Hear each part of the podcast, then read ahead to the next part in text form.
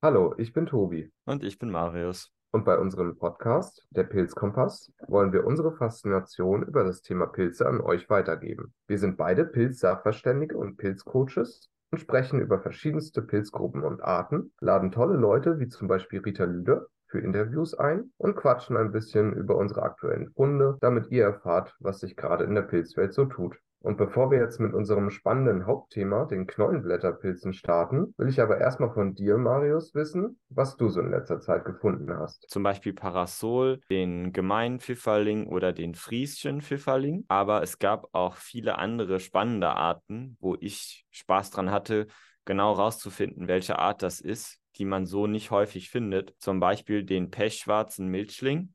Habe ich vorher noch nie gefunden. Persönlicher Erstfund für mich. Äh, den Kampfermilchling, auch in großen Mengen diesmal. Auch den milden Milchling konnte ich finden. Oder den braunfleckigen Milchling. Das war auch ein Erstfund für mich. Hatte ich vorher noch nie gefunden. Richtig cool. Dann auch noch was sehr Interessantes, was ich gar nicht kannte vorher. Das ist die Rüblingsgalle, heißt das. Das ist so ein Parasitenpilz, der auf Rüblingen wächst und wohl auch sehr selten ist. Ich blende euch hier auch mal das Foto ein. Das war ganz spannend. Ich hatte auch ein paar interessante Schleierlinge, zum Beispiel den weiß-violetten Dickfuß. Das ist ein eher kleinerer, zierlicher Schleierling, der jung so ganz lila ist, violettlich und alt wird der so richtig knallweiß. Da war ich im ersten Moment total überrascht, weil ich nur die alten Exemplare gesehen habe, gedacht, boah, so ein knallweißer Schleierling, gar keine Ahnung, was das ist. Schleierlinge sind nämlich sehr anspruchsvoll in der Bestimmung. Das ist so eine der schwierigsten Pilzgruppen überhaupt. Und dann habe ich aber die kleinen Violetten gesehen und habe ich gedacht, ah ja, und der Laubwald, wo ich das gefunden habe, hat halt auch zu der Art gepasst. Und das war dann für mich ein sehr interessanter, spannender Fund, weil ich die so noch nicht so schön gefunden hatte. Ja, dann hatte ich noch den braunstieligen Pelargonien-Gürtelfuß. Der riecht total angenehm, so nach Balkongeranien, so nach diesen Balkonpflanzen, die man sich so im Frühling kauft. Ja, und eventuell noch den Birkengürtelfuß, aber das ist nicht ganz sicher. Den hätte ich mikroskopieren müssen und ich habe noch kein Mikroskop. Das kriege ich wahrscheinlich erst in den nächsten Monaten. Dann habe ich noch interessante Ritterlinge gefunden. Bei den weißen, großen Ritterlingen, die sind gar nicht so einfach zu unterscheiden, aber ich hatte hier das Glück, dass ich die beide kurz aufeinander gefunden hatte. Zum einen den seidigen Ritterling, der riecht so nach Mehl und hat an der Stielbasis so blau-grüne Flecken. Das ist ganz typisch für den. Und zum anderen konnte ich dann noch den strohblassen Ritterling finden. Der riecht nach grüner Knollenblätterpilz oder Scheunenstaub und hat diese Verfärbungen nicht. Sonst sehen die sich aber sehr ähnlich. Auch den schärflichen Ritterling konnte ich finden. Der schmeckt erst total bitter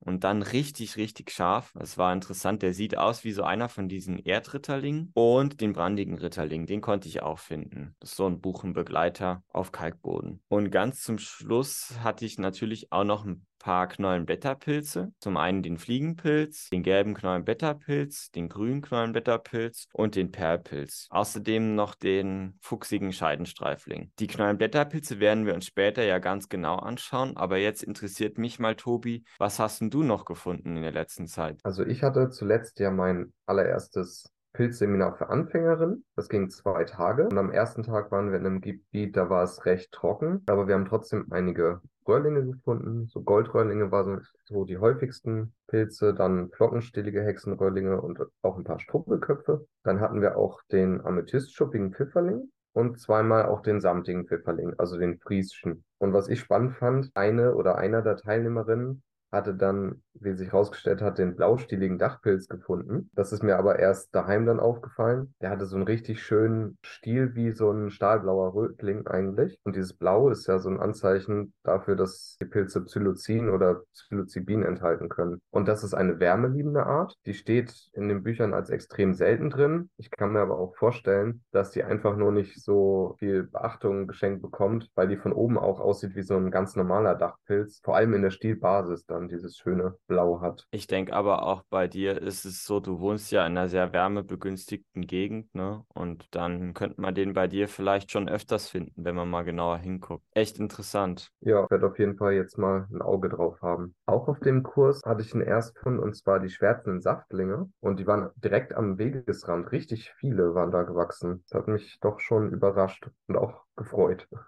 Und gestern hatte ich ja noch zusammen mit dir einen persönlichen erst von den Orangebecherlingen. Der war auch schön. Ja, ein Freund von mir meinte mal, der sieht aus wie Plastikmüll, wenn man den so findet. Ja, irgendwie schon. Ja, Knollenblätterpilze hatte ich auch ein paar. Die waren im Sommer, fand ich eher häufiger als jetzt. Aber trotzdem hatte ich noch ein paar grüne Knollenblätterpilze, gelbe Knollenblätterpilze und auch ein, zwei Perlpilze waren dabei. Und auch bei meinem letzten Seminartag wurden viele junge Parasole gesammelt und da lag dann tatsächlich auch noch als ich die Körbe hinterher noch kontrolliert habe, war dann da noch ein ganz junger gelber Knolli dabei, der wenig Gelbtöne hatte und dann auch mit so einem Parasol verwechselt wurde. Ja, das ist echt interessant. Da werden wir später auch nochmal genau drauf eingehen, mit welchen Pilzgruppen man die Knollenblätterpilze verwechseln kann. Der Titel unserer Folge ist ja Tödliche Leckerbissen und das ist insofern widersprüchlich, da es bei den Knollenblätterpilzen sowohl sehr starke Giftpilze gibt, als auch sehr gute Speisepilze. Und deswegen muss man die sich ganz genau anschauen und das wollen wir heute in dieser Podcast-Folge auch machen. Die Knollenblätterpilze sind alle Mykorrhiza-Pilze. Das bedeutet, wir finden sie bei Bäumen. Sie sind Baumbegleiter von verschiedensten Baumarten, Nadel- und Laubbäumen. Das bedeutet, wenn wir die suchen, Tobi, dann müssen wir im Wald suchen. Wie können wir uns denn so einen Knollenblätterpilz vorstellen, wenn wir den in der wilden Natur finden? Wie erkennen wir die? Ja, also so ein Knollenblätterpilz, der gehört zu den Faserblättlern. Ich erkläre gleich nochmal alle Merkmale im Einzelnen. Sie haben weiße, freie Lamellen,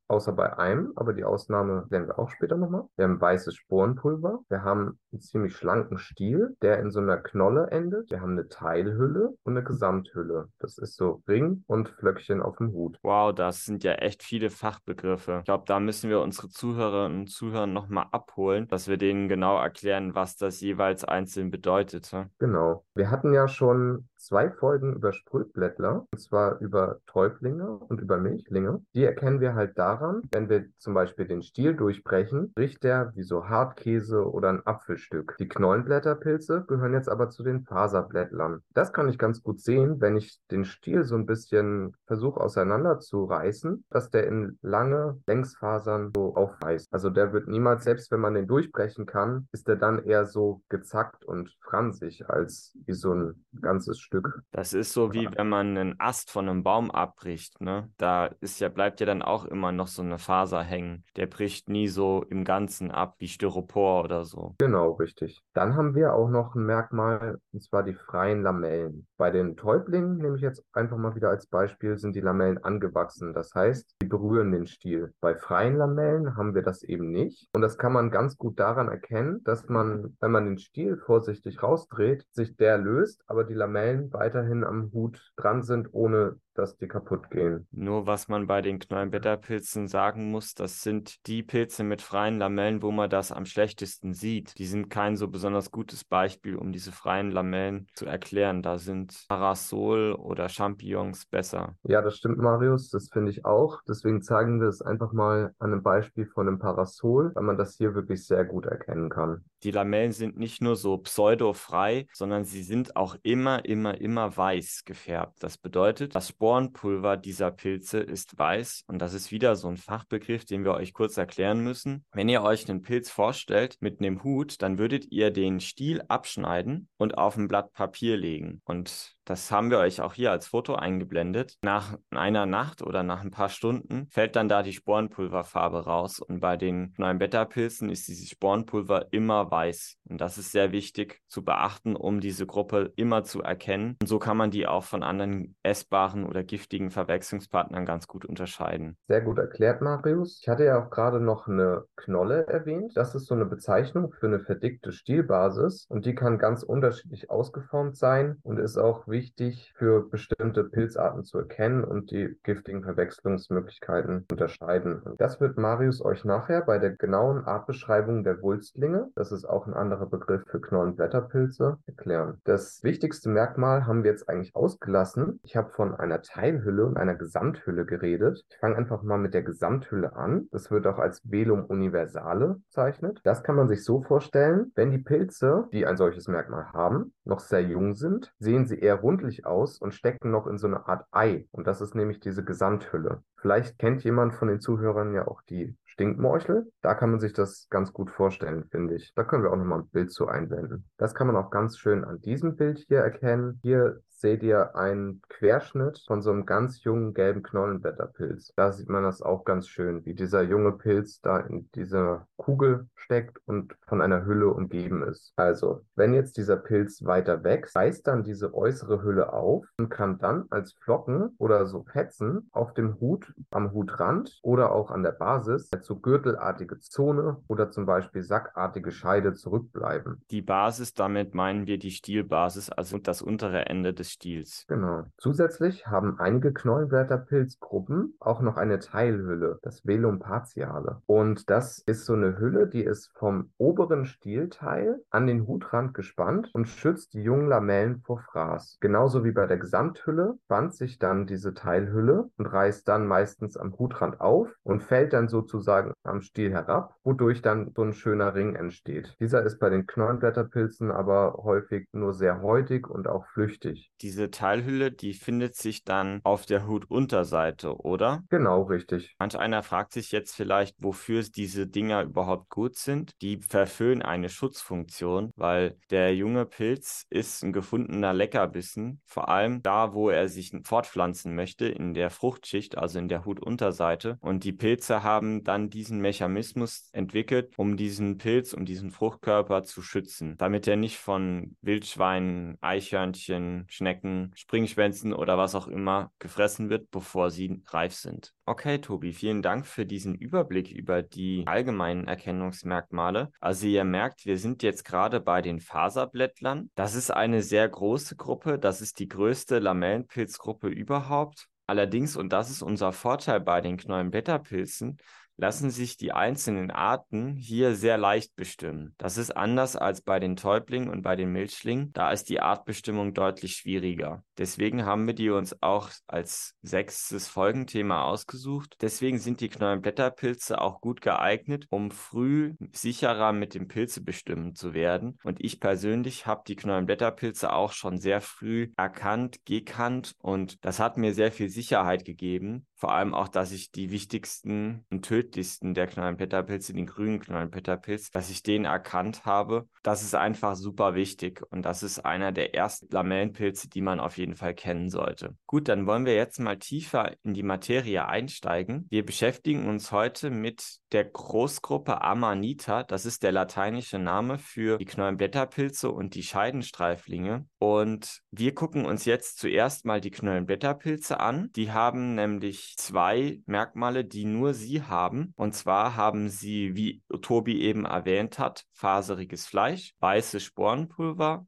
weiße freie Lamellen und immer eine Teil- und eine Gesamthülle. Das bedeutet sowohl auf dem Hut oder an der Stielbasis ist der Rest einer Gesamthülle, als auch am Stiel weiter oben. Da ist auch ein Ring oder eine Teilhülle immer zu finden. Genau. Bei den Knollenblätterpilzen gibt es so ungefähr zwölf häufige Arten hier bei uns in Deutschland. Es gibt natürlich noch mehr, die selten sind. Wir gucken uns heute mal nur so die häufigen bis bisschen häufigen an. Sie wachsen auch alle bei Bäumen. Das bedeutet, wir finden sie im Wald oder in Parks. Insgesamt gibt es bei den Knollenblätterpilzen drei bis vier tödlich giftige Arten, zwei stark giftige Arten, so zwei bis drei leicht giftige Arten und vier essbare Arten. Und die schauen wir uns jetzt ganz genau an. Natürlich starten wir mit den tödlich giftigen Arten, weil die sollte jeder kennen oder jeder schon mal davon gehört haben und sich dieser Gefahr beim Lamellenpilz sammeln bewusst sein. Starten möchte ich mit dem Pilz, den ihr jetzt auch eingeblendet seht. Den solltet ihr euch unbedingt einprägen, wenn ihr Lamellenpilze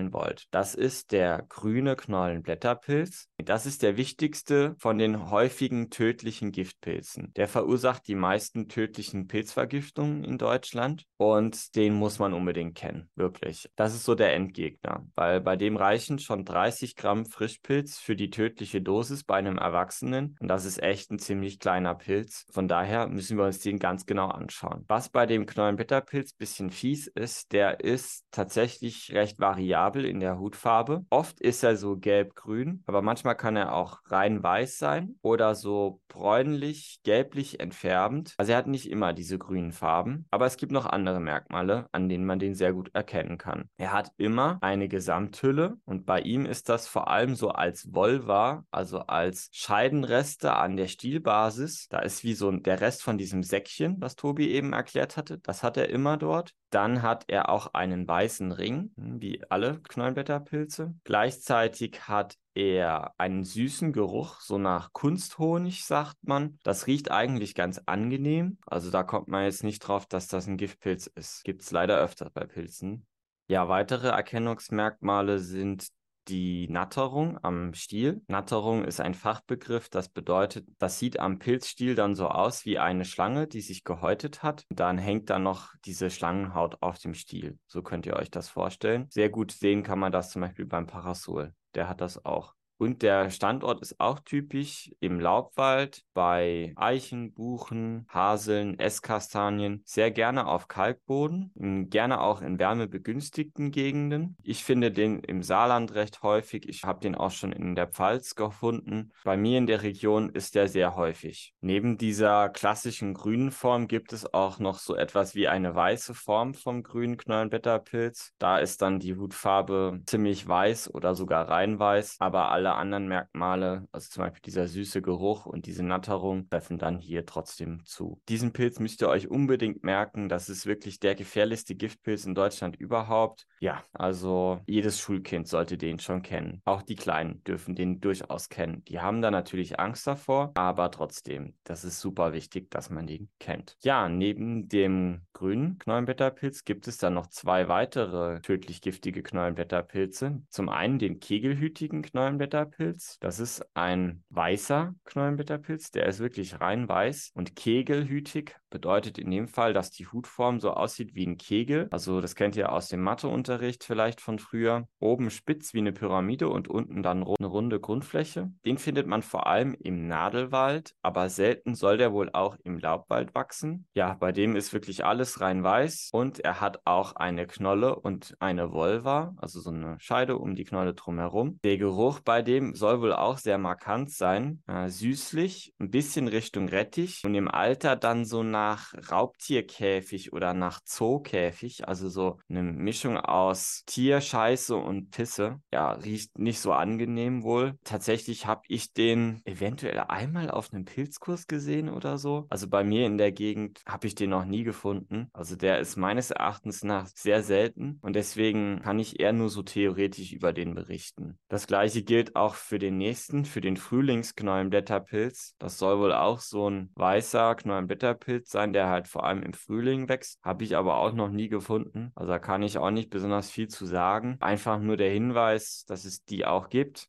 Merkt euch einfach die allgemeinen Merkmale von Knollenblätterpilzen und bei diesen rein weißen muss man eh vorsichtig sein, da kann man auch keinen von essen. Von daher nehmt das einfach mal so als Impuls mit. Der bekannteste Giftpilz in Deutschland, der Fliegenpilz, ist auch ein Knollenblätterpilzvertreter. Ich habe mir mal angeschaut, wo der überall wächst. Der wächst tatsächlich auf der ganzen Nordhalbkugel, also in Nordamerika, in Europa und in Asien, halt vor allem in der nördlichen gemäßigten Zone. Das ist ein typischer Begleiter von Birken und Fichten. Die Giftwirkung beim Fliegenpilz, die ist tatsächlich gar nicht so stark, wie viele Leute immer denken. Also tödlich giftig ist er nicht. Die Bestimmungsmerkmale vom Fliegenpilz, das sind weiße Flöckchen auf dem Hut. Das sind diese Reste von der Gesamthülle. Das haben wir heute jetzt schon ganz oft gehabt. Die Huthaut ist bei dem so leuchtend rot bis gelb-orange. Dann hat er im Querschnitt so eine orangene Linie zwischen Hutfleisch und Huthaut. Das ist auch ganz typisch typisch für den. Er hat so weiße Warzengürtel auf dem Stiel und einen weißen Ring. Der hat auch so den Ruf, dass man sich mit dem berauschen kann. Ich weiß nicht, Tobi, was du davon hältst oder ob du da Leute kennst, die das schon mal gemacht haben. Also ich kenne jetzt persönlich niemanden, der das schon mal gemacht hat, aber ich habe es auch schon öfter gehört, dass das vor allem früher traditionell als Rauschmittel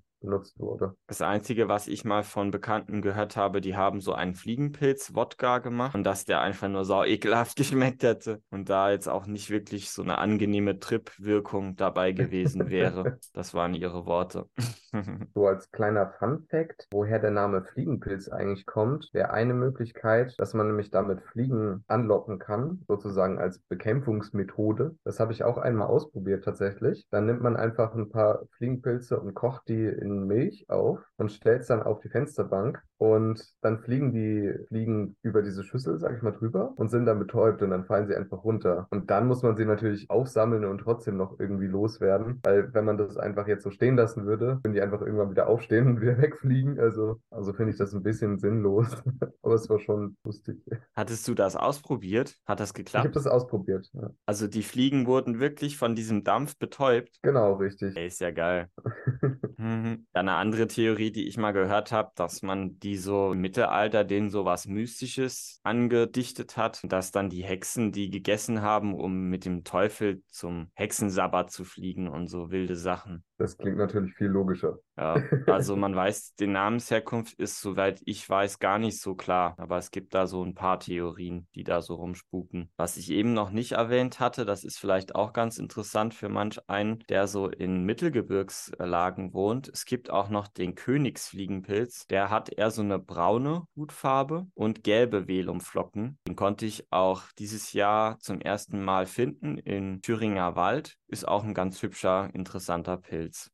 Ganz eng mit dem Fliegenpilz verwandt ist der Pantherpilz. Der besitzt auch die gleichen Giftstoffe wie der Fliegenpilz nur in stärkerer Konzentration. Der ist der typische Verwechslungspartner vom grauen Wulstling und vom Perlpilz. Das sind zwei essbare Knollenblätterpilze. Da erzählen wir euch aber später nochmal mehr dazu, wie ihr die genau unterscheiden könnt. Typisch für den Pantherpilz ist so eine kartonbraune, dunkelbraune Hutfarbe und der hat rein weiße Punkte auf dem Hut von dem Gesamtvelum, genau wie der Fliegenpilz auch. Was bei diesem Velumresten allerdings etwas tückisch ist, beim Regen werden die weggewaschen. Also da ist ein bisschen Übung und Erfahrung angesagt. Dieses Velum ist leider nicht immer so schön sichtbar und das kann einem die Bestimmung bei den Knollenblätterpilzen ganz schön erschweren. Es gehört einfach auch viel Erfahrung dazu und wenn man die zehnmal abgewaschen gesehen hat, dann wird man die auch in Zukunft leichter erkennen. Der Pantherpilz hat einen ungerieften Ring und riecht nach Rettich. Ich finde den bei mir immer mal wieder, nicht so oft. Tatsächlich habe ich den dieses Jahr so zwei oder dreimal gefunden im Laubwald bei mir ausschließlich, aber der soll wohl auch im Nadelwald wachsen. Ganz typisches Kennzeichen vom Pantherpilz ist das Bergsteigersöckchen. Das ist am Stiel zu finden. Und zwar blenden wir euch davon auch jetzt ein Foto ein, weil das sehr wichtig ist. Der Stiel sitzt wie in so einem Blumentopf oder in einem Bergsteigersöckchen. Wenn man mit der Socke immer den Berg hochläuft, dann rutscht die ja immer runter. Und das hat der Pantherpilz auch. Also der sitzt wie so ein Bergsteigersöckchen, sitzt, sitzt da an der Stielbasis. Ja, und der ist genau wie der Fliegenpilz auch nervengiftig, also diese Giftstoffe, die Ibotensäure, die wirkt auf das Nervensystem. Und dann hat man so Tobsuchtsanfälle und so Sachen. Das ist nicht wirklich lustig. Ich habe mal von Leuten gehört, die den gegessen haben. Also es waren ein Mann und eine Frau. Und die Frau, die wurde davon eher so melancholisch ängstlich und der Mann wurde dadurch total aufbrausend und mega aggressiv. Also das ist schon krass. Diese Gifte können eine andere anderen Mensch aus dir machen, solange die Vergiftung da ist. In anderen Ländern wird ja immer noch gegessen, oder? Weißt du da mehr von? Der Pantherpilz? Ja, ja, ich glaube in Russland. Als ob, sind die bescheuert. Ihr merkt schon, wir haben jetzt nicht so viel Erfahrung mit Fliegenpilzen und der Wirkung, aber wenn ihr da Erfahrungen habt oder Leute kennt, die schon mal was damit gemacht haben, dann schreibt es doch gerne uns in der Mail. Wir würden uns drüber freuen. Die E-Mail-Adresse findet ihr in der Podcast-Beschreibung. Jetzt kennen wir die beiden stark giftigen Knollenblätterpilze, die aus Nervensystem wirken. Dann schauen wir uns jetzt mal noch die leichtgiftigen an. Die sind nur leicht magen-darm-giftig. Also es ist nochmal ein ganz anderer Giftstoff, der in diesen Pilzen enthalten ist. Der bekannteste und häufigste von denen ist der gelbe Knollenblätterpilz oder auch zitronengelber Knollenblätterpilz. Den finde ich gefühlt auf jeder Pilzexkursion im Herbst und im Sommer. Also der ist sehr häufig, sowohl im Laub als auch im Nadelwald kann man den finden. Der hat einen zitronengelben Hut, kann aber auch manchmal fast weiß sein. Das ist der einzige Knollenblätterpilz, der so braune Hüllreste von der Gesamtvelum auf dem Hut drauf hat. Und das allerbeste Erkennungszeichen von dem tatsächlich ist der Geruch. Der riecht nämlich immer so nach Kartoffelkeller, nach Kartoffelkeimen, so wie bei Oma im Keller, so kann man sich das vorstellen. Er hat wie alle Knollenblätterpilze eine Knolle und weiße Lamellen und einen Ring und er ist roh giftig. Er hat tatsächlich den gleichen Giftstoff wie irgendeine so Kröte in Südamerika. Dieses Bufotinin heißt das. Das ist ganz witzig. Ganz nah verwandt zum gelben Knollenblätterpilz ist der Porphyrbraune Wulstling. Der sieht vom Hut her ganz anders aus. Der ist nämlich so porphyrbraun, also so graubraune gefärbt. Aber der riecht halt nach Kartoffelkeimen genauso. Und das ist ein ganz gutes Merkmal von dem. Der wächst allerdings nur im Nadelwald und deswegen finde ich den bei mir nie. Also ich kenne den nur vom Pilzkurs aus dem Schwarzwald. Und der letzte im Bunde ist der Narzissengelbe Wulstling. Der sieht dem zitronengelben Knollenblätterpilz recht ähnlich. Der größte Unterschied ist hier allerdings dieses Velum mal wieder. Beim gelben war das ja braun und beim Narzissengelben ist das weiß. Also das ist der große Unterschied. Außerdem riecht der Narzissengelbe Wulstling nicht nach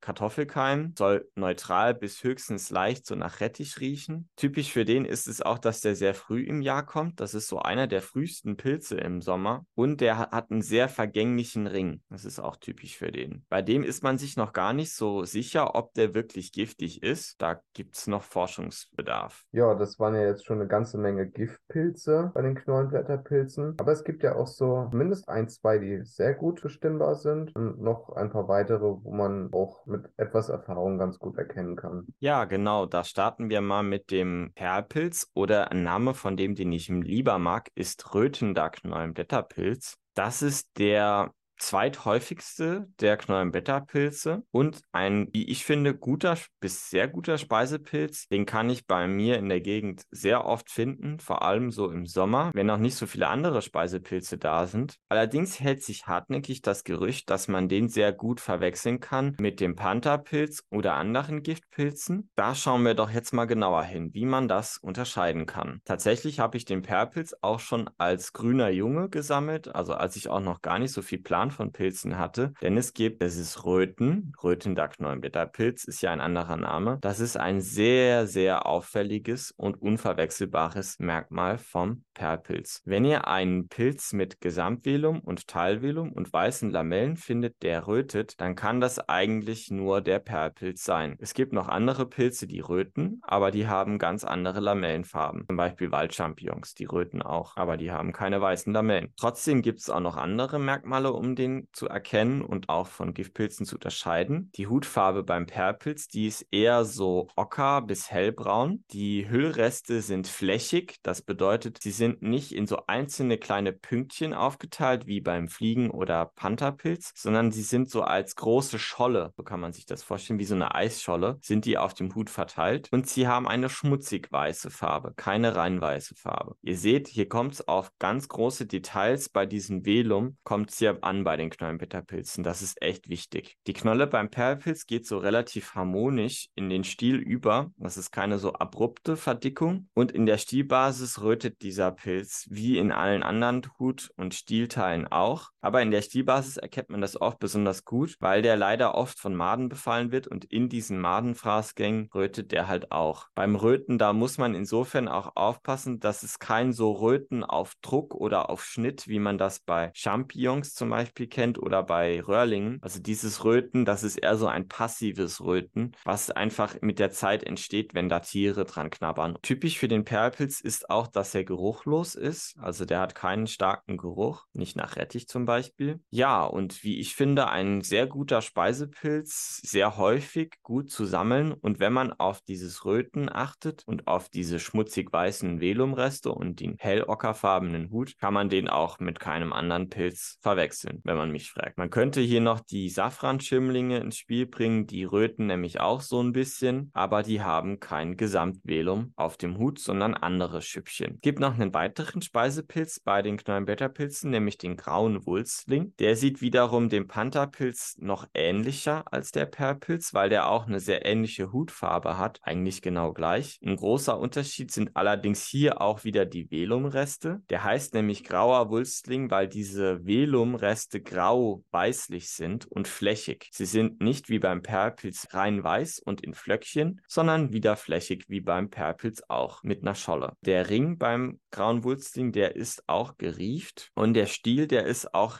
wieder auffällig weiß genattert, wie beim grünen Wetterpilz zum Beispiel. Der Geruch bei dieser Art ist wieder nach Rettich tatsächlich. Und auch ein typisches Merkmal ist, das konnte ich auch schon beobachten, in der Stielbasis vor allem, da bräunt dieser Pilz. Und das macht der Pantherpilz auch nicht. Der ist immer rein weiß. Gefunden habe ich den grauen Wulstling zum Beispiel im Laubwald. Der soll wohl aber auch im Nadelwald wachsen. Die beiden jetzt genannten, das sind eher so häufige Knollenblätterpilze. Und die beiden, die jetzt noch folgen, sind auch essbar, aber dafür ziemlich selten. Zum einen gibt es da den fransigen Wulstling, bei dem ist der Name wirklich Programm. Der ist weiß und fransig, so richtig strubbelig überall, hat einen sehr vergänglichen Ring und wächst vor allem im Laubwald auf Kalkboden. Ich konnte ihn dieses Jahr schon einmal finden und zwar im Viehwegsgarten in Braunschweig. Das ist der Park da direkt in Braunschweig am Bahnhof. Da war ich für ein Bewerbungsgespräch, da konnte ich den finden. Aber das ist wirklich kein häufiger Art und den würde ich jetzt als Speisepilz nicht sammeln, weil es ja einfach auch weiße Knollenblätterpilze gibt. Die hatte ich ja am Anfang erwähnt. Ja, man könnte das zwar wahrscheinlich essen, aber der ist zum einen selten und zum anderen wäre mir da das Risiko dann zu unnötig hoch. So. Und die letzte Art, die ist so der lang gehegte Traum von vielen Pilzsammlern. Das ist der Kaiserling. Der sieht von der Hutfarbe dem Fliegenpilz relativ ähnlich. Großer Unterschied ist aber, dass er keine weißen Flocken auf dem Hut hat. Wenn er Velumreste hat, dann sind die so weiß und flächig. Ganz auffälliges Merkmal ist bei dem, dass die Lamellen gelb sind. Also es gibt keinen Knollenblätterpilz, der gelbe Lamellen hat, bis auf den Kaiserling. Hauptsächlich findet man den aber in Südeuropa. In Deutschland findet man den nur in sehr wärmebegünstigten begünstigten Gebieten unter Eichen und Esskastanien. Also ich denke mal da, wo Tobi wohnt, in der Pfalz oder in Freiburg, Breisgau, da diese Gegend, dort könnte man den erwarten. Und mit dem Klimawandel wird der hier in Deutschland wahrscheinlich häufiger werden. Aber ja, ich denke nicht, dass man den trotzdem oft finden wird. Der ist auch auf der roten Liste,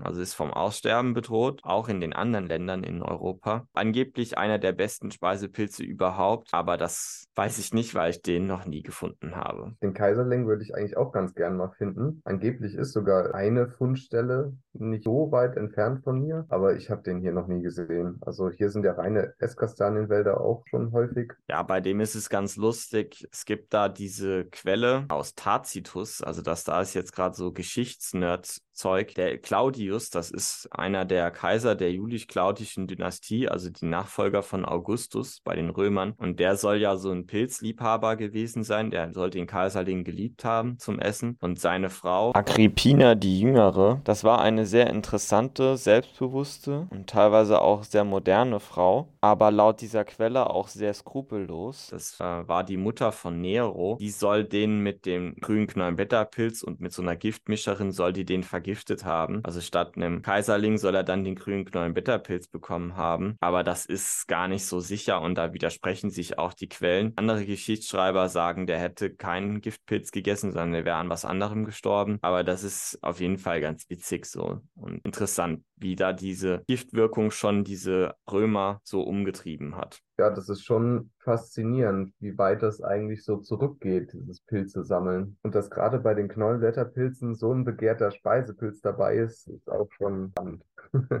um jetzt nochmal so eine genaue Gegenüberstellung von den Speisepilzen, dem Perlpilz und dem Grauen Wulstling zu dem Pantherpilz zu haben, blenden wir euch auch Bilder ein. Fangen wir mit dem Perlpilz an. Ihr seht schon, die Velumflöckchen beim Pantherpilz sind rein weiß und eher klein. Und beim Perlpilz sind die eher so ein bisschen schmutzig und großflächiger. So kann man die eigentlich ganz gut auseinanderhalten. Dann hat der Perlpilz immer Rottöne überall, vor allem in den Fraßgängen. Die hat der Pantherpilz gar nicht. Der Ring beim Pantherpilz ist glatt und beim Perlpilz ist der rillig oder gerieft, sagt man auch. Dann haben wir bei der unten beim Perlpilz diese rübenförmige Knolle und beim Pantherpilz dieses Bergsteigersöckchen. Das hat Marius ja auch gerade ganz toll erklärt. Der Geruch wäre ein weiteres Unterscheidungsmerkmal. Der Perlpilz riecht neutral und der Pantherpilz nach Rettich. Ich hatte ja gerade schon diese Rottöne erwähnt. Die sind beim Perlpilz auf dem Hut auch vorhanden. Da ist er auch etwas heller. Und beim Pantherpilz hingegen sind die Hutfarben eher so bräunlich bis teilweise auch dunkelbraun. Das wären so die wichtigsten Unterscheidungsmerkmale, wie ihr den Pantherpilz mit dem Perlpilz auseinanderhalten könnt. Ebenfalls so eine eher dunklere Hutfarbe hat der graue Wulstling. Das geht dann aber nicht so ins Braun, sondern eher ins Gräuliche. Und auf dem Bild, was ihr jetzt sehen werdet, sieht man auch ganz gut, dass die Velumflocken auf dem grauen Wulstling nicht so rein weiß sind wie beim Pantherpilz, sondern auch eher grau. Der Pantherpilz hat wie eben schon erwähnt, einen Griefenhutrand. Das hat der graue Wulstling eben nicht. Was die allerdings gemeinsam haben, ist dieser Rettichgeruch. Also das ist in diesem Fall ein gutes Unterscheidungsmerkmal. Die Velumflächen vom grauen Wulstling sind auch flächiger und größer und grober, so schollenähnlich, während die beim, wenn die beim Pantherpilz rein weiß und kleine Fleckchen sind. Auch hier beim grauen Wulstling haben wir einen gerieften Ring, während der beim Pantherpilz, wie schon erwähnt, glatt ist. Auffällig beim grauen Wulstling ist noch diese Natterung am Stiel, die der Pantherpilz nicht hat. Und was dem grauen Wulstling aber fehlt dafür, ist dieses Bergsteigersöckchen. Das hat dann nur der Pantherpilz. Und so ein letztes Unterscheidungskriterium wäre das Bräunen in der Stielbasis. Das macht der Pantherpilz nie, der verfärbt sich gar nicht, der Grauwulstling aber schon. Das sieht man sogar hier auf meinem Foto. Ja. Da. Ach cool, ja. Also man merkt schon, dass man hier echt genau gucken muss. Ne? Also als Anfänger isst man graue Wurstlinge nicht mit einem guten Gefühl. Und das ist halt was, das würde ich keinem empfehlen. Also lieber mal mit dem Perlpilz anfangen. Genau. Ja, also mein persönliches Resümee von den Knollenblätterpilzen. Auf jeden Fall sind Knollenblätterpilze sehr gut geeignet, um sicherer in der Pilzbestimmung zu werden, weil die Knollenblätterpilze sich mit Geruch und Farben und genauer Merkmalsbeobachtung echt gut unterscheiden lassen auch makroskopisch. Also das geht bei denen sehr gut. Die sind relativ häufig und deswegen für Anfänger sehr gut geeignet, um da Schritt für Schritt sicherer zu werden bei den Lamellenpilzen. Da braucht man natürlich auch ein gutes Bestimmungsbuch. Da werden wir irgendwann auch bestimmt mal eine eigene Folge drüber machen, wo wir euch unsere besten Bücher ans Herz legen. Wichtig bei den Knollenblätterpilzen zu beachten ist vor allem die Hutfarbe. Welchen Geruch hat der Pilz? Und diese Teil- und Gesamthülle und der Stiel. Das sind so die wichtigsten Merkmale. Vor allem die Gesamthülle. Die ist bei fast jedem Knollenblätterpilz irgendwie anders und äh, schon ein gutes Indiz dafür, um welche Art es sich genau handelt. Ich persönlich habe schon sehr früh angefangen, den Perlpilz als Speisepilz zu sammeln. Also das kann man auch sich durchaus zutrauen, wenn man noch nicht so viel Erfahrung hat. Generell eine der wichtigsten Pilzgruppen überhaupt bei den Lamellenpilzen, eben weil es hier diese stark giftigen Giftpilze auch gibt und die sollte man unbedingt kennen, wenn man Lamellenpilze sammelt. Aber es gibt ja nicht nur die Knollenblätterpilze in der Gattung Amanita, sondern da gibt es auch noch eine ganz andere Gattung, nämlich die Scheidenstreiflinge, Tobi. Was hat es denn mit denen auf sich und wie kann man die von Knollenblätterpilzen unterscheiden? Genau, also die Scheidenstreiflinge haben jetzt im Gegensatz zu den anderen Wulstlingen keinen Ring. Das ist schon mal ein auffälliges Merkmal. Dann ist der Stiel eher so hohl und dadurch auch recht brüchig und nicht so fest wie bei den meisten Wulstlingen. Auch haben wir keine ausgeprägte Knolle, sondern eher so einen zylindrischen Stiel und der verschwindet dann in einer sackartigen und vergänglichen Scheide, die dann oft auch tief im Boden steckt und es manchmal echt schwierig ist, den ganzen Pilz mit allen Merkmalen aus dem Boden zu bekommen. Manchmal sind noch so ein paar Velumreste am Hut sichtbar, sodass sie dann den Wulstlingen eher ähnlich aussehen können, aber das ist eher selten und ist dann auch eher so flächig und nicht schuppig. Außerdem ist der Hutrand stark gerieft, was bei den meisten Wulstlingen ja nicht der Fall ist. Das ist echt ein auffälliges Merkmal bei denen, finde ich. Ne? Die erkennt man schon von oben auf den ersten Blick, weil dieser Hutrand so stark gerieft ist. Also der Pantherpilz hat ja auch so eine Riefung am Hutrand, aber die ist nicht annähernd so stark wie bei den Scheidenstreiflingen. Daher setzt sich jetzt auch der Name zusammen, Scheidenstreiflinge, einmal wegen dieser sackartigen Scheide, in der der Stiel steckt, und dem gerieften Hutrand. Die Gerüche bei denen sind jetzt eigentlich nicht so auffällig wie bei den Wulstlingen, sondern eher neutral. Also das ist eigentlich nicht so ein gutes Stimmungsmerkmal für die einzelnen Arten. Dennoch sind alle Scheidenstreiflinge essbar wenn man sie als solche erkannt hat. Marius hat ja vorhin schon erwähnt, dass das Velum bei Wulstlingen vom Regen manchmal abgewaschen werden kann und dann können sie den Scheidenstreiflingen schon ein bisschen ähnlicher aussehen. Dann muss man sich halt die anderen Merkmale, wie zum Beispiel den Ring, eben anschauen, damit man das nicht verwechselt. So ein paar Beispiele blenden wir euch jetzt auch ein. Einen der häufigsten Scheidenstreiflinge, den ich so finde, ist der fuchsige Scheidenstreifling. Der hat so orange bis rotbraune Hutfarben und wird zum Rand hin ein bisschen heller. Der Rand ist auch sehr stark gerieft. Der Stiel ist so feinflockig und äh, ein bisschen heller als der Hut. Und der steckt in so einer ockerbräunlichen Scheide. Vom Vorkommen her ist der eher so im Mischwald auf sauren Böden anzutreffen. Der zweithäufigste Scheidenstreifling, den ich so finde, ist der graue Scheidenstreifling. Den habe ich gerade in diesem Jahr recht häufig gefunden, war auch in Wegrändern ganz viel gewachsen. Der ist jung, so hellgrau von der Hutfarbe und im Alter wird er eher so dunkelgrau. Hat auch diese starke Riefung, wie bei den anderen Scheidenstreiflingen. Der Stiel ist weiß bis hellgrau und steckt in so einer weißlichen Scheide. Also jetzt nicht so ocker wie bei dem fuchsigen Scheidenstreifling. Vorkommen tut er eher so im Mischwald, also auch ganz unterschiedlich. Es gibt noch einen eher seltenen Scheidenstreifling, den Riesenscheidenstreifling. Den habe ich, meine ich, auch schon einmal gesehen. Der hat aber im Gegensatz zu den anderen anderen Scheinstreiflingen einen Hut, wo viele Flocken drauf sind und damit noch ein bisschen ähnlicher aussieht wie so ein Wulstling. Hat aber auch keinen Ring. Das ist ein großer Unterschied. Hm, der hat auch so einen richtig stark gerieften Hutrand. Ich habe den mal vor drei Jahren auf einem Friedhof bei Linden gefunden und das ist auch ein Riesenmonster. Also der ist richtig, richtig groß. Das ist einer der größten Hutpilze, die ich je gefunden habe. Und der ist so bräunlich gefärbt und hat halt diese Flocken auf dem Hut, wie du schon gesagt hast. Ist recht selten leider. Also den findet man nicht besonders oft. Du hast ja neulich noch so einen seltenen Scheidenstreifling gefunden, ne? Den zweifarbigen meine ich. Kannst du den nochmal erklären? Das ist ein Scheidenstreifling, der auch, glaube ich, gar nicht so selten ist. Also der ist häufiger, als man meint. Ein anderer Name für den wäre auch verfärbender Scheidenstreifling, weil der Jung eine andere Farbe hat als im Alter. Die Mitte ist bei dem oft dunkler und zum Rand hin wird der heller. Der wächst im Nadelwald, im Mittelgebirgslage. Typisch für den ist wirklich dieses zweifarbige, also dieses verblassende im Alter. Aber man muss auch sagen, Scheidenstreiflinge sind in der Artbestimmung schon schwierig. Die sehen sich untereinander oft ähnlich und haben oft so eine gelb-bräunliche Farbe. Das ist schon anspruchsvoll, also deutlich schwieriger als bei den Knollenblätterpilzen. Die anderen Merkmale,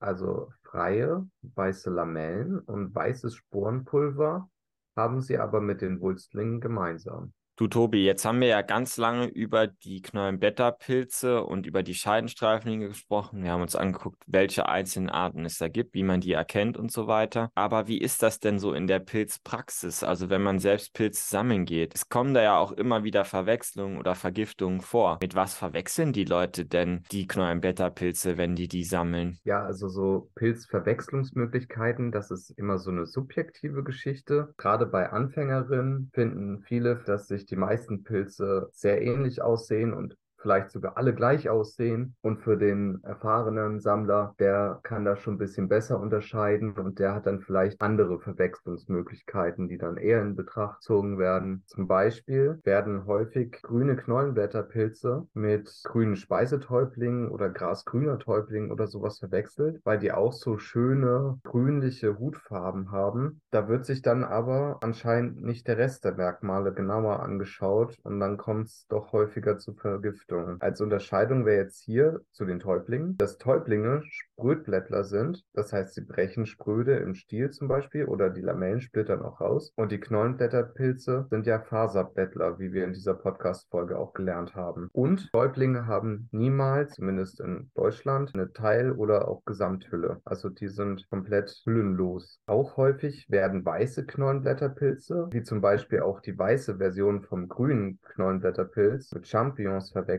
Champignons haben jedoch keine Gesamthülle, sondern nur eine Teilhülle, also einen Ring am Stiel. Das wichtigste Merkmal sind aber die Lamellen. Selbst bei ganz, ganz jungen Champignons sind die Lamellen schon ein bisschen hellgräulich und niemals rein weiß und werden dann rosa. Und im Alter werden sie durch Sporenpulver richtig dunkel bis so schokoladenbraun. Und das haben wir ja vorhin auch gehört. Das passiert bei den Knollenblätterpilzen nicht. Die Lamellen bleiben rein weiß und das Sporenpulver ist auch rein weiß. Da merkt ihr nochmal, um eine Vergiftung auszuschließen, dürft ihr niemals nur auf die Hutfarbe achten, denn dann ist eine Verwechslung sehr leicht möglich. Wenn man auf die Lamellen und die Hutunterseite guckt, das verrät einem viel mehr über den Pilz als nur der Blick von oben. Gerade wenn man nicht so viel Erfahrung hat, ist das extrem wichtig. Was ich auch jetzt schon häufiger mitbekommen habe, ist, dass in ganz jungem Stadium von diesen neuen Blätterpilzen, zum Beispiel ein Perlpilz, Pandapilz oder ein Fliegenpilz, auch mal so aussehen kann wie ein Stäubling. Da haben wir jetzt auch ein Bild eingeblendet. Im Zweifelsfall kann man aber den Pilz durchschneiden. Bei Stäubling würde man, zumindest im jungen Zustand, so eine weiße, einheitliche Masse sehen. Bei einem Knollenblätterpilz kann man aber schon die Lamellen und eventuell sogar auch schon andere Strukturen erkennen. Und daran kann man es halt ausmachen, dass man hier eben keinen Stäubling vor sich hat. Die bei meinen Pilzexkursionen oft vorkommt, da haben wir auch wieder dieses Problem, dass die Leute nur auf den Hut achten, dass sie rote Täublinge zum Beispiel für Fliegenpilze halten. Aber das hat natürlich auch viel damit zu tun, dass diese Leute sehr unerfahren sind und sie kennen nur wenige Pilze. Und dann denken sie natürlich, ah, okay, rot ist gleich Fliegenpilz und dann ist es halt verwechselt. Aber wenn die Leute dann genauer hingucken, sehen sie ja, dass das nicht sein kann, weil er auch, wie eben erwähnt, der Fliegenpilz ist ein Faserblätter, der Täubling ist ein Sprödblättler. Eine Verwechslung wäre auch mit Scheitlingen möglich. Das sind Pilze aus der Gattung Volvariella. Diese haben aber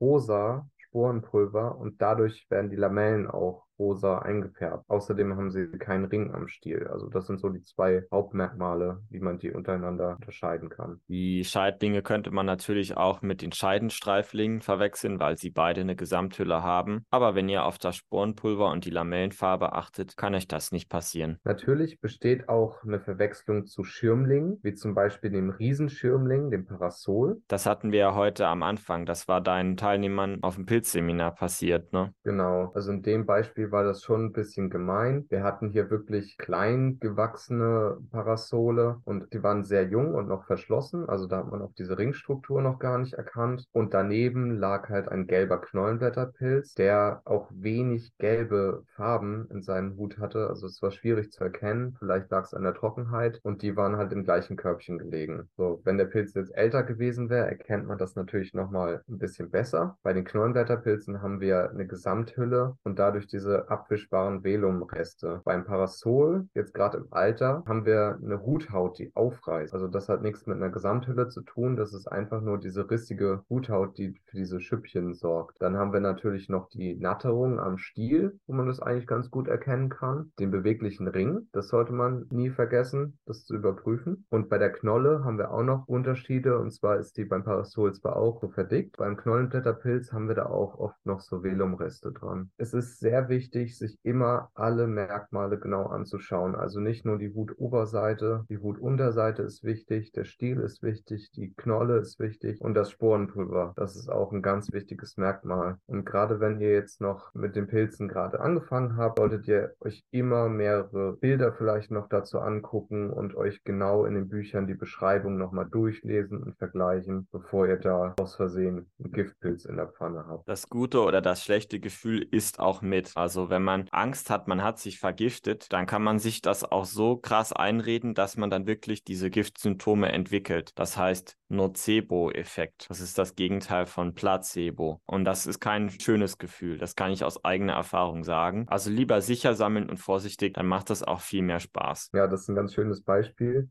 diesen Nocebo-Effekt, das habe ich auch am Anfang bei mir gemerkt, gerade als ich dann zum ersten Mal graue Wulstlinge gegessen hatte. Also die waren hundertprozentig graue Wulstlinge, ich habe sie sicher bestimmt, aber beim Essen ah, war ich dann doch so unsicher, dass mir richtig schlecht wurde und dann habe ich das Essen dann doch lieber weggetan, aber das vergeht mit der Zeit. Man wird immer sicherer, also am Anfang lieber vorsichtiger sein. Gut, jetzt haben wir ja schon ausführlich über den Knollenbeta-Pilzen und den Scheidenstreiflingen gebrütet. Wie stehst du denn persönlich zu den Knollenbeta-Pilzen, Tobi? Sammelst du die gerne? Findest du die oft? Magst du die gerne? Erzähl uns doch mal was dazu. Also zum Bestimmen erstmal finde ich die eigentlich ganz spannend. Sind auch eigentlich sehr schöne Pilze vom Speisewert her. Mittlerweile sammle ich den grauen Pulsling auch, wenn ich den finde, weil ich den jetzt auch sicherer bestimmen kann als früher. Bei mir kommt aber häufiger der Perlpilz vor und den sammle ich auch sehr, sehr gerne. Also den finde ich richtig lecker. Scheidenstreiflinge sammle ich auch ab und zu ein, kann man ja auch ganz gut erkennen. Vor allem der Fuchsige kommt bei mir öfter vor. Den nehme ich dann auch ab und zu mit. Hast du einen Lieblings-Neuenblätterpilz? Tatsächlich ist das auch der Perlpilz. Nicht nur, weil ich den geschmacklich gut finde, sondern weil der auch so einfach zu bestimmen ist und diese schönen roten Farben. Ich bin ja auch ein sehr visueller Typ, was Pilze sammeln angeht. Finde ich halt schon sehr ansprechend. Also das ist eigentlich ein schöner Pilz. Ich mag besonders gern den grünen Knollenblätterpilz. Ich finde den super schön. Und der hat ja in England den Namen Death Angel. Und das passt, finde ich, sehr gut zu dem trotzdem, das ist schon ein magischer, mystischer Pilz, halt auch super gefährlich und so weiter. Aber wen ich natürlich auch sehr gern mag, ist den Kaiserling. Also das ist auch ein richtig cooler Knollenblätterpilz. Ja, natürlich. Also ich glaube, wenn ich den zum ersten Mal sehen würde, dann wird der Perlpilz auch auf Nummer zwei